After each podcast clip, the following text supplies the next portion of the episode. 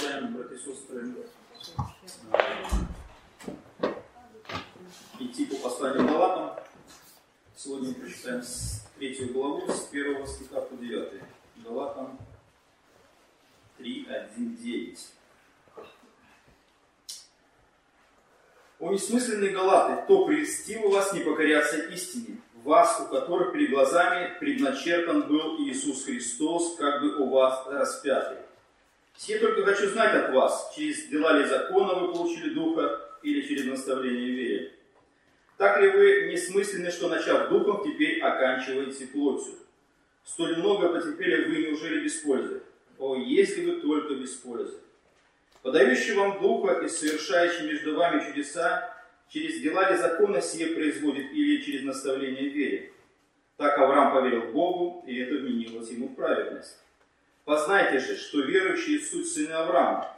И Писание, приводя, что Бог веру оправдывает язычников, предвозвестил Аврааму в тебе благословятся все народы. Итак, верующий благословляется с верным Авраамом. Павел а, пишет свое послание о Галатийской церкви, куда он а, приходил и организовал эту церковь. Но после своего отхода возникли определенные трудности а, в этой церкви. Эта церковь состояла из язычников, иудеев и полицевитов. Естественно, когда все эти культуры сходятся, на, сходились в одну церковь, то каждый пытался где-то на, на свой прошлый опыт религиозный либо житейский поставить а, во главу угла. И когда ушел Павел из этой церкви для дальнейшей своей миссионерской деятельности, а, а, в эту церковь пришли а, иудейские сторонники, либо иудейские сторонники просто стали преобладать в этой церкви и, и делать так, что провозглашая, что Павел не донес им полную истину, и что этим галатийским верующим нужно для того, чтобы быть абсолютно совершенными, чтобы все в их жизни было по воле Божьей, и Бог принимал их, скажем так, абсолютно полноценно, а им нужно было не соблюсти, вот, например, скажем, вернуться полностью в иудаизм, потому что они понимали несостоятельность этой идеи. Потому что язычников, просто язычников вовлечь э, в полный иудаизм, это было практически, наверное, невозможно, и уже изменилась сама ситуация. Но они наставили на некоторых особых пунктах э, в этом деле. Они требовали от э, галатийских верующих, чтобы те совершали обрезание, как это совершали иудеи раньше, таким образом входя вот э, э, в благословение Авраама, и другим способом еще приобщаясь к иудейской традиции через то, чтобы соблюдать иудейские праздники. И когда Павел пишет это послание, он, естественно, видит, что уже иудейские, э, иудейские учителя начали преобладать, а галатийские верующие дрогнули и начали следовать по пути вот этих, скажем, установлений, которые начали преобладать в церкви. И, как пишет Павел, что с ними, с галатийскими верующими, произошла какая-то метаморфоза. Они стали, скажем, э, перестали следовать всему тому, чему их учил Павел. Они обратились абсолютно в другом направлении. И Павел говорит следующее. «О несмысленные галаты, кто предстил вас не покоряться истине». То есть он э, пытается таким образом как-то вернуть, скажем, галатийских верующих той идеи благовестия Евангелия через э, Иисуса Христа, умершего и воскресшего, через то дело, которое он совершил. И с другой стороны, он пытается через это послание восстановить свой апостольский авторитет для того, чтобы э, истина, которую провозглашает Павел, она была центральной э, в их следовании за Христом. И Павел еще говорит о том, что то, что сделали галаты, похоже на то, как кто-то их э, околдовал, или там, как написано, прельстил, это можно еще перевести как околдовал, либо э, очаровал. Что-то такое произошло со стороны иудейских э, верующих, действующих, что это подействовало на мышление галатов, и они начали переходить опять э, в иудаизм, возвращаться к какому-то прежнему э, образу иудейской, иудейской жизни. Но Павел им говорит о том, что э, то, что с вами случилось, когда вы уверовали во Христа, э, есть особые такие вещи, на которые вы должны обратить свое внимание. Первое, это на то, что в вашей жизни был определенный опыт, и этот опыт говорит о каких-то очень важных вещах. Об этом он говорит с 1 по 5 стих, и он благовествует им о том, что когда они услышали о Христе умершем и воскресшем, то тогда Бог даровал им прощение грехов и даровал при этом а, а, Духа Святого. Он пишет так, что а, через два закона вы получили Духа или через наставление в вере. Это такой как бы риторический вопрос, который задает Павел с целью, чтобы они тем образом обратили внимание на то, что то, что с ними случилось, этот опыт, он очень драгоценный. А, они не прилагали никаких усилий и не возвращались в иудаизм, не совершали никаких традиций, не совершали обрезания. Только когда они услышали весть о Иисусе Христе, им все это одновременно было даровано. И Дух Святой, и оправдание во Христе. Павел приводит такие вещи, как бы, аргументируя, э, чтобы призвать их к какому-то благомыслию и вернуть их опять э, в стези Евангелия. Он говорит следующее в третьем стихе. «Так ли вы не смысленны, что, начав духом, теперь оканчиваете плотью?»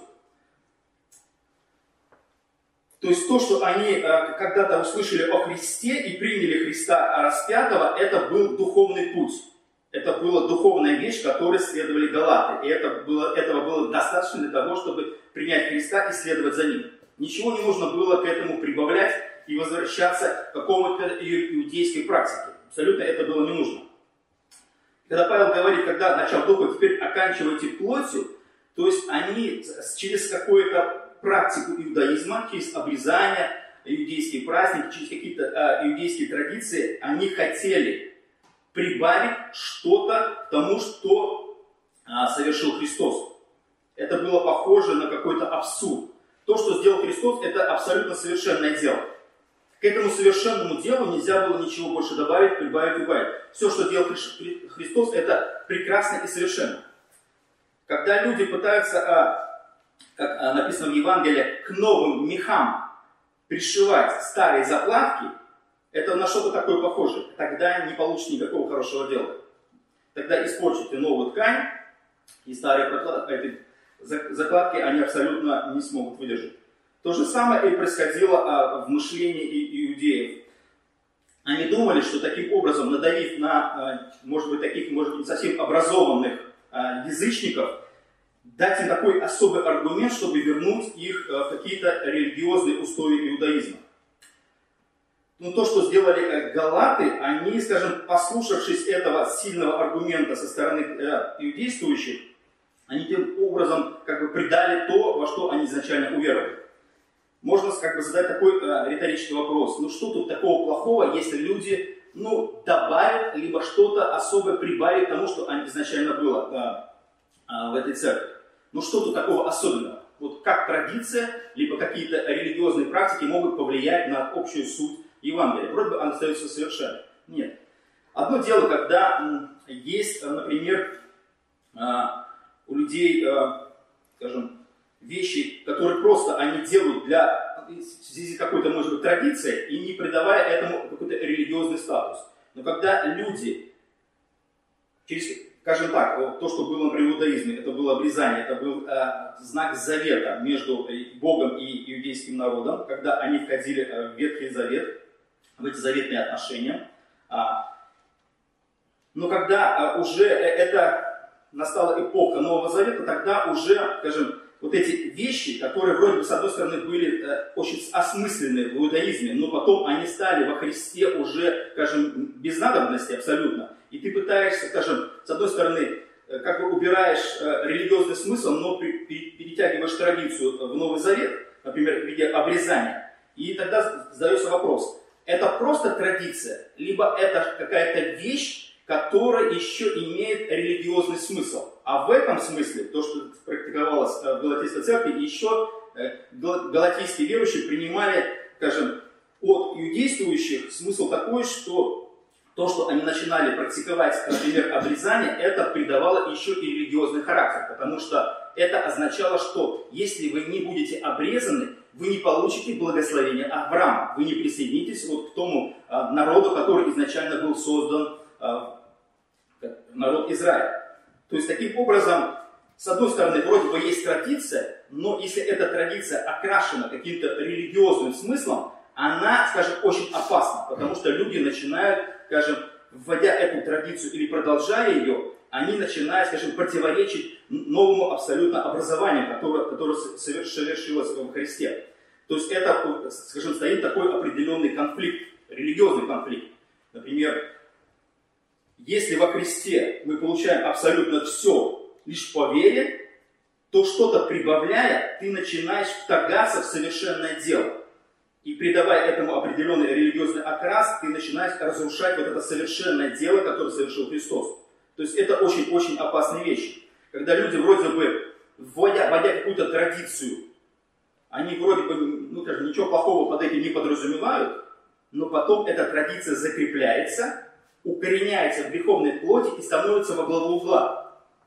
Например, э, мы, мы смотрим, если кто-то был а, в Санкт-Петербурге, там был такой храм, есть Спас на крови, и там очень бесподобные такие, скажем так, мозаики, библейские сюжеты в виде мозаик по всему храму.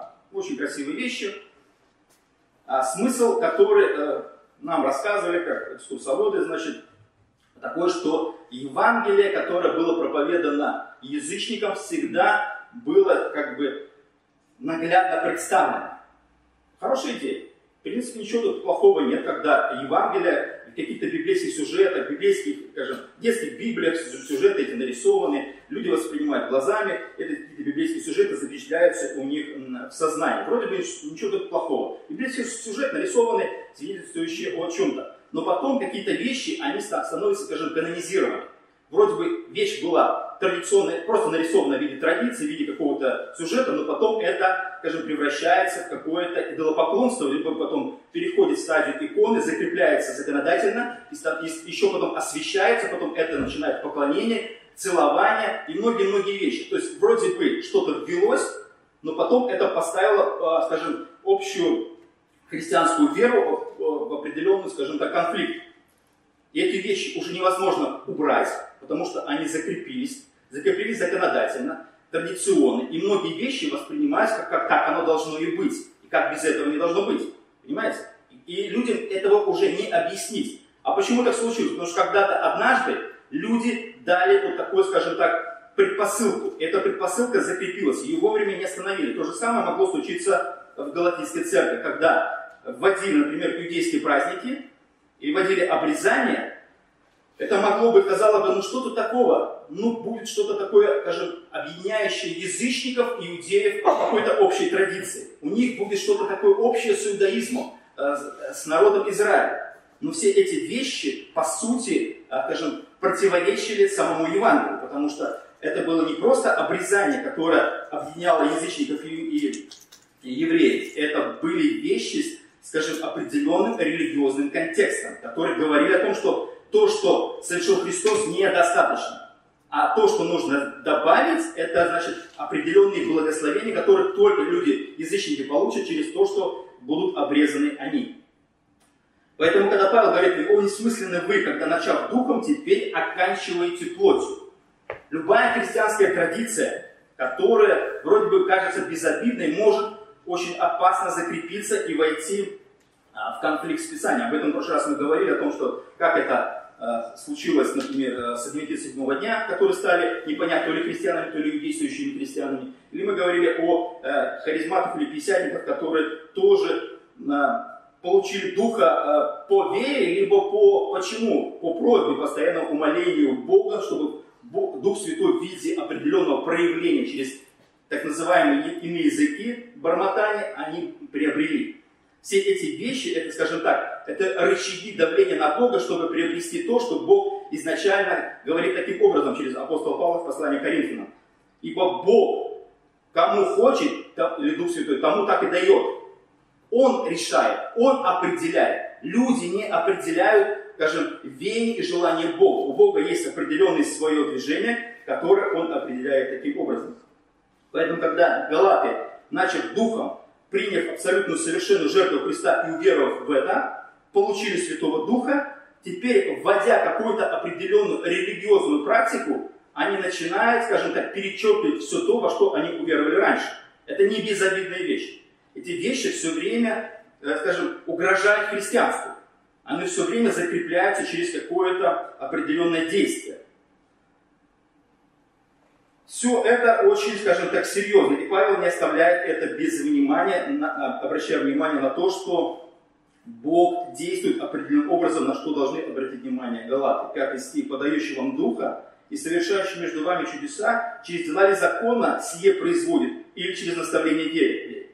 То есть Павел говорит о том, что то, что в их жизни был определенный опыт, и Дух Святой проявлял себя, был дарован верующим по вере во Христа Иисуса, и через этих верующих, через веру во Христа, Бог совершал определенные чудеса.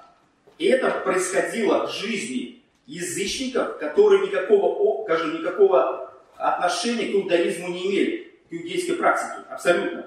Они не сделали ровным счетом ничего для того, чтобы чудеса Бог совершал, и Дух Святой был дарован. Ничего не сделали. И это была реально религиозная, скажем так, христианская практика, когда Бог совершал определенные вещи в жизни язычников.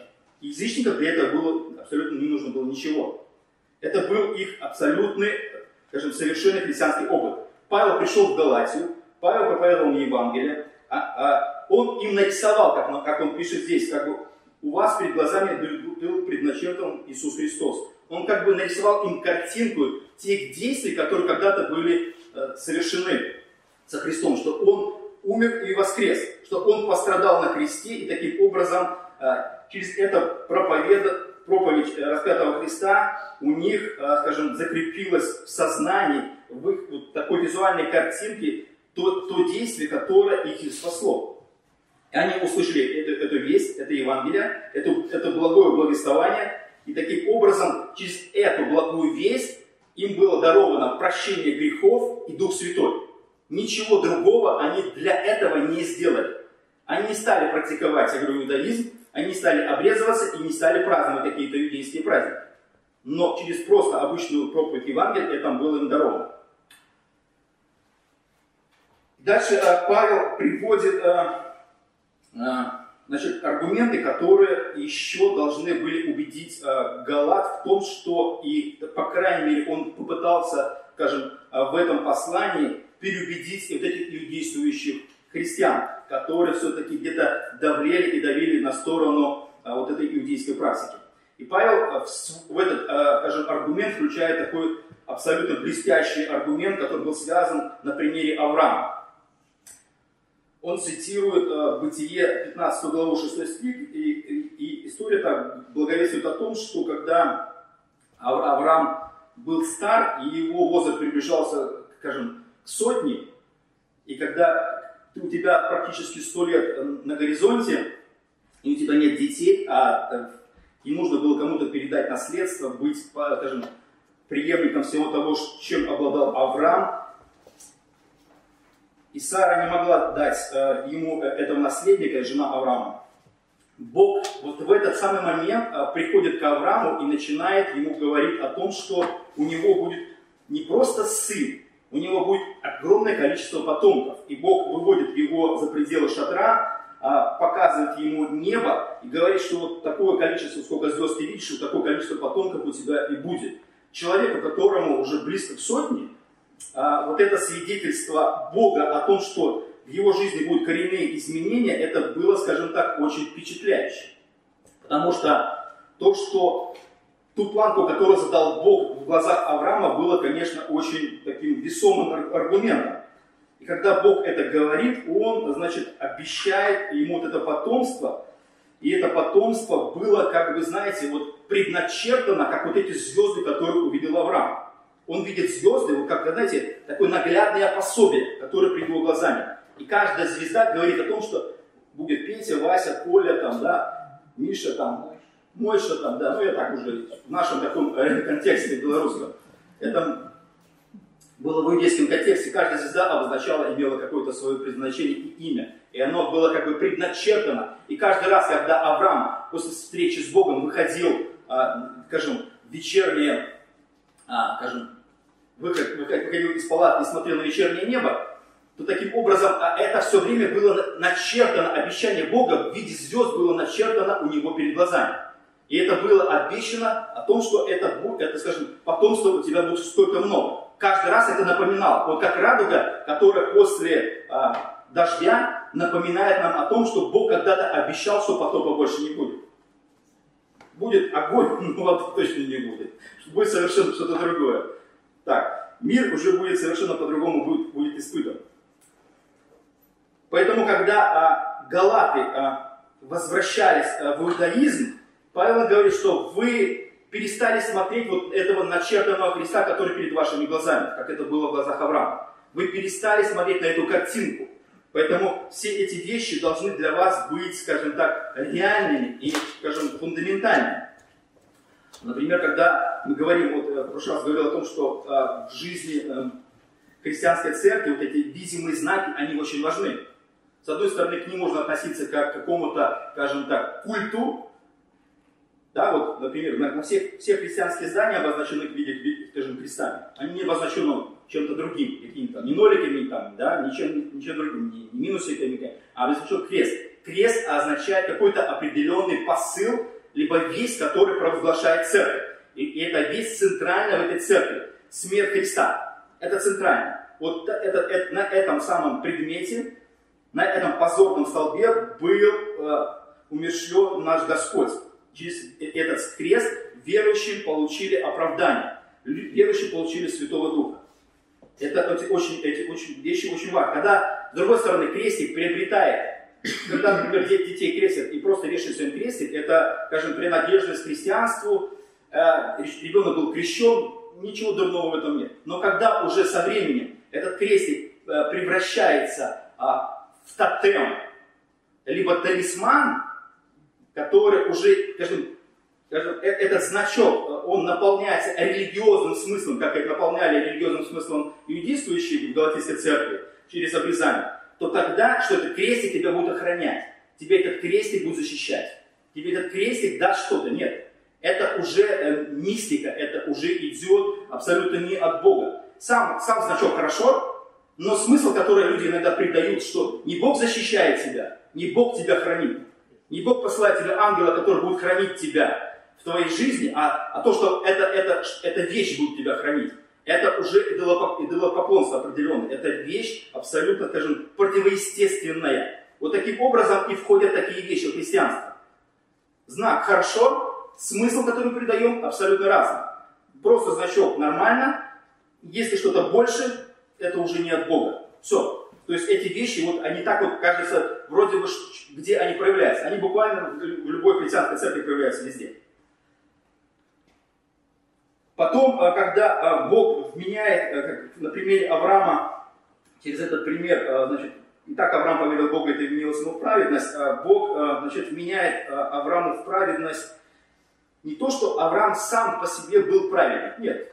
Авраам по себе, сам по себе был идолопоклонник абсолютно живущим по своим законам своего народа, Бог, являясь э, Аврааму, он хочет от него, скажем, определенной, скажем так, роли, э, в роли в истории спасения. И Бог ставит перед Авраамом определенную задачу и заключает с Авраамом односторонний завет. Вот ты есть, и я сам собой обещаю и клянусь, что я буду исполнять, Бог говорит вот эти вещи, что я хочу от тебя. Ты будешь лишь участником и созерцателем того, что, что я от тебя требую, говорит Бог.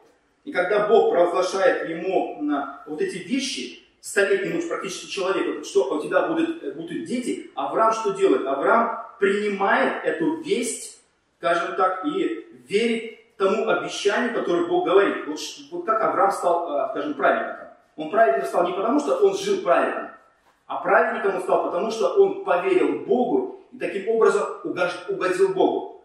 И когда он угодил Богу, Бог называет его. Не Авраам сам себя называет праведником, а Бог называет его через это доверие, через э, этот контакт, который произошел между Богом и Авраамом, он называет его праведником. Авраам, скажем, не соблел ни один, э, скажем так, религиозный закон. Он еще не был обрезан, Бог заключает с ним завет, он не соблюдал никакие, потому что ничего этого еще не было, никакой религиозной э, иудейской практики не существовало. И таким образом э, Павел говорит о том, что когда Авраам стал праведником, он стал праведником еще вне религиозного контекста. Он просто встретился с Богом, и Бог даровал ему по вере определенная, скажем так, праведность. Праведность ему была вменена. Не потому, что она и была его собственной, а потому, что Бог стал называть его праведным. Это то же самое, как похоже иногда а, происходит в нашем мире. Вот а, человек, обычный человек, он по себе как обычный, как многие другие, но совершается какой-то а, нештатной ситуации. Человек, например, там бросается там, в огонь, вытаскивает там ребенка, например, из огня. Либо там человек э, во время войны идет там, и бросается на амбразуру, идет, идет он на, там, на таран, на танке, либо летит на самолете, там, в эшелон, влезает, таким образом совершая какой-то определенный подвиг. Сам по себе человек обычный, но то, что он делает, это особенная вещь. И эта особенная вещь ставит его в статус героя. Он обычный, но в глазах общества он необычный. Он герой. Он совершил лишь один, всего лишь какой-то особый поступок. Да, может быть, в жизни он совершил какие-то много плохих поступков. Но вот этот особый поступок выделяет его на фоне всех остальных людей. Он становится героем. Особым. Табличку, значок, медали ему дают, там, звание героя там, страны. И он становится, скажем, таким вот особым. Вот вера – это что-то такое похожее. Человек обычный, но когда он начинает верить, он становится необычным. Он становится, во-первых, христианином, во-вторых, Бог зачитывает и называет его героем. Ну, таким определенным образом, да. Вера это, скажем, все равно дар Божий, но с другой стороны, он становится особым через определенный, скажем, акт, который произошел в жизни этого человека. Одно действие выводит его в рамку верующего, в рамку оправданного, в рамку того, как, как обычный Авраам стал праведником обычный человек Авраам стал другом Божьим. Это очень удивительная вещь. Поэтому, когда Бог это совершает, Он совершает это необычно. И когда провозглашено а, через Павла о том, что Авраам поверил в Богу, и это вменилось ему в праведность, вера, о которой говорит э, Павел, провозглашая Авраама, он говорит следующее, что вера это, почему это, скажем, определенный подвиг? Потому что вера, она провозглашает твою несостоятельность. Вот что ты ничего не можешь. Ты должен признать себя неспособным себя спасти, себя оправдать, сделать себя совершенным. Если ты честный, конечно. Люди, конечно, убегают от этих вопросов. И они говорят, ну кто же тогда правильный? Да никто не правильный, все правильные. Но дальше люди не говорят это в индивидуальном смысле. Все неправильные, ну а я лично, вот давайте сейчас не будем говорить о, о других, не надо себя обобщать с другими, давайте лишь говорить обо мне. Поэтому, когда Бог вменяет эту праведность, и эта праведность основана на признании того, что ты не способен, а Бог способен на все. И все, что сделано в отношении спасения, только сделано со стороны Бога. Все со стороны Бога. И то, что дарована тебе вера, вера это что-то такое, что мы даже иногда не можем точно сформулировать. Что такое вера? Что это такое? Вот как это так? Как это произошло? Что я начал верить. Вот лично я не, не собирался верить. Я не хотел верить. Я даже и не думал, что я когда-то буду верить. Это тоже удивительные вещи, абсолютно. И даже когда я приблизился к христианству и стал читать а, Евангелие, я не ставил себе задачу, что я буду в это верить. Но когда я начал читать, в один ну, прекрасный момент я стал верить. Было это от меня? Нет. Было ли это от Святого Духа? Да. Было это от Бога? Да. То есть эта вещь произошла в результате того, когда я соприкоснулся с духовными вещами. И, и вера это не потому, что мое желание, скажем, зачитывается мне в какой-то подвиг. Со стороны Бога э, спасение, со моей стороны вера. Как бы вроде бы так получается, если мы читаем. Но с другой стороны, если мы, более, будучи честны к себе, мы понимаем, что даже когда мы начинаем прикасаться к духовным вещам, то вера это не то, что даже мы пытались сформулировать. Мы просто начали верить, мы понимаем, что эта вера пришла к нам независимо от нашего желания. Она просто пришла. Мы не сказали, что я вот сейчас я буду верить, а вот я не верил сейчас, а вот сейчас, сегодняшнего дня я буду верить. Такого не было. Такой момент просто не существовал. Мы просто в один прекрасный момент начали верить. И эта вера стала частью нашей жизни. По-другому и не может быть. Поэтому, когда Авраам получает праведность, то эта праведность говорит лишь о том, что праведность это дар Божий. Мы оправдываемся по благодати Божией. Христос наша праведность. Вот то, что сделал Христос, и то, что нам вменяется, это вменяется дело Христа, то, что мы не могли сделать, но Христос смог сделать, и это нам вменяется и становится нашим делом, которое Бог называет праведностью. Не наше собственное, а вмененное нам когда-то извне.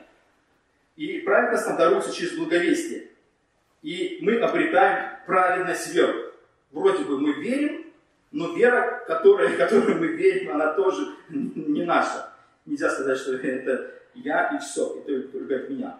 Поэтому то, что было а, в жизни Галатийской церкви или нашей современной церкви, в нашей современной жизни, это все свидетельство одного и того же.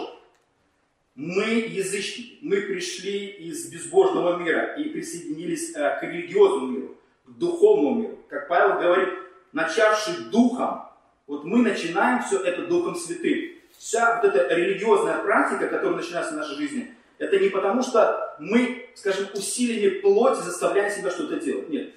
Внутренняя жизнь, духовная, начинает нажить. И эта внутренняя жизнь начинает выражаться в каких-то вещах. Вот как ребенок рождается, он начинает кричать, дышать, проявлять себя.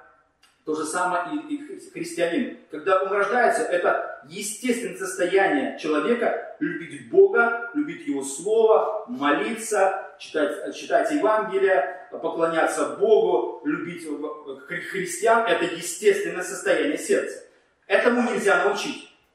Этого нельзя, скажем так, искусственно сделать. Люди иногда пытаются в церкви это искусственно сделать. Я знаю таких людей, которые это даже пытались сделать. Но с годами это обнаружило, что ты либо этим живешь, либо оно со временем люди уходят просто из христианства. А почему не уходят? Потому что это нельзя, э, вот скажем, все время поддерживать. Плотью ты это не поддержишь. Если нет духа, ты плотью это никогда не выработаешь сам по себе.